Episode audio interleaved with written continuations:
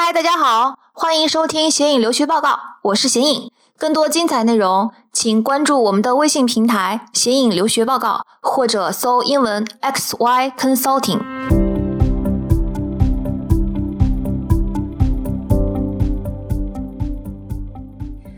大家好，我是斜影。最近有一个在美国读大学的小妹妹问了我一个问题，她说：“我想进投行，嗯，我很努力，我也进了很多 Super Day，但是最后却没有拿到 offer，到底是为什么呢？我实在是想不通，不知道原因在哪儿。”嗯，我觉得我跟她聊了之后呢，有三个思维误区是我经常见到涉世未深的小朋友身上有的，所以今天就一起跟大家讨论一下。第一个思维误区呢，就是，呃，我不知道问题出在哪里，其实你们都是知道的。嗯，就是大部分情况下，你们所谓的不知道问题出在哪里，只是不愿意去审视这个问题，因为你们内心深处潜意识知道这个问题是一个大问题，它不是一夜之间就能解决的。你不乐于见到这个问题存在的这种局面，会让你非常的受打击跟不开心。那我跟这个小妹妹沟通过之后呢，她就说，嗯，是的，其实我是一个非常不会聊天的人。你要知道，会聊天，让人家感觉轻松、讨人喜欢，这是一个投行非常重要的技能。你是一个中国人，如果你又不会聊天，然后又感觉像个 nerd，又对这个 offer 非常紧张、在意、严肃，让人感觉到这个贪胜很高，其实这些都是投行不喜欢的。你明明知道自己原因在哪，只是你不愿意面对这件事，因为它可能是 part of your personality。不是一夜之间能改变的。我倒不是觉得说咱们所有的事情都要这么正视血淋淋的事实，这样人生也太苦了。嗯，很多时候自我欺骗是必要的，早上不然早上都起不来床。但是如果你真的很想把这件事情给解决了，那么越早认识到问题，承认它，你就越早能够得到 solution。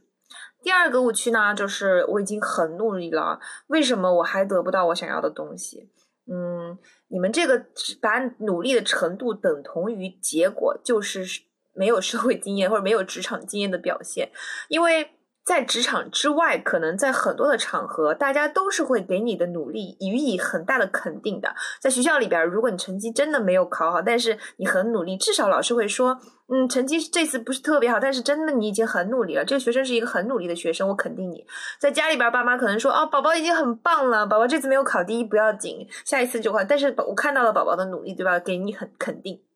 比如说，举个例子，你跟朋友出去玩，你要是挑了一个餐厅特别难吃、特别差、特别差，但是你挑餐厅真的很用心、很努力啊，朋友们也会说没关系、没关系，我们看得到你的、你的这个用心，你已经很努力了。你如果去健身房，我举不起来，最后那几项就是做不了，你可能是说教练，我真的已经很努力了，但是我就是举不起来，教练也会说没关系、没关系，你已经很努力了。Anyways，所以你知道吗？就是在职场之外的任何场、人生的场合、场景，你们其实都是会受到肯定的，因此。在没有职场经验的小朋友的心目中，就觉得我都这么努力了，对吧？我养尊处优，我也没吃过什么苦，但是我这么苦，居然都没有得到嗯后果，这太让人 frustrated 了。我要告诉你们，职场一条残酷的现实就是努力，呃，一定要先看到结果。如果没有结果，你再努力都是没有用的。职场就是只看结果不看过程的，好吗？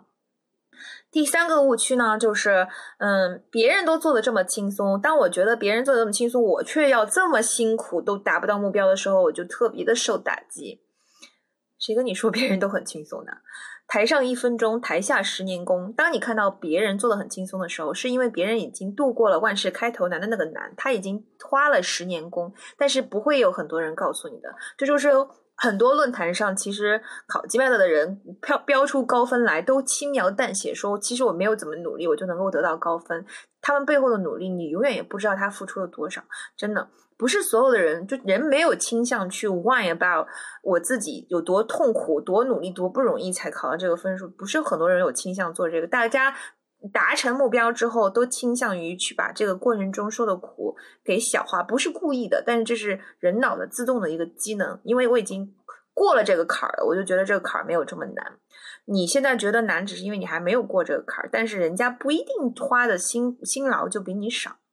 好吧，那然后如果就算他真的在这方面比你强，嗯，你们能不能用一下田忌赛马的原则，不要在跟人家最长的长处上硬碰硬？假设如果你的沟通能力真的不是很强，你就在一切其他可以 compete 别人的地方 compete。其实你当年招聘投行的时候，我英文也很差，我不可能跟 native 相比，有他们这么好的这个嗯 networking 的这个能力，但是我的 technical 就是比他们都要强，我所有的面试准备就是比他们做的要周到，所以田忌赛马，把你把别人不擅长的地方你做好，嗯，就是不要硬碰硬，综合 package 你比别人强就可以了，好吗？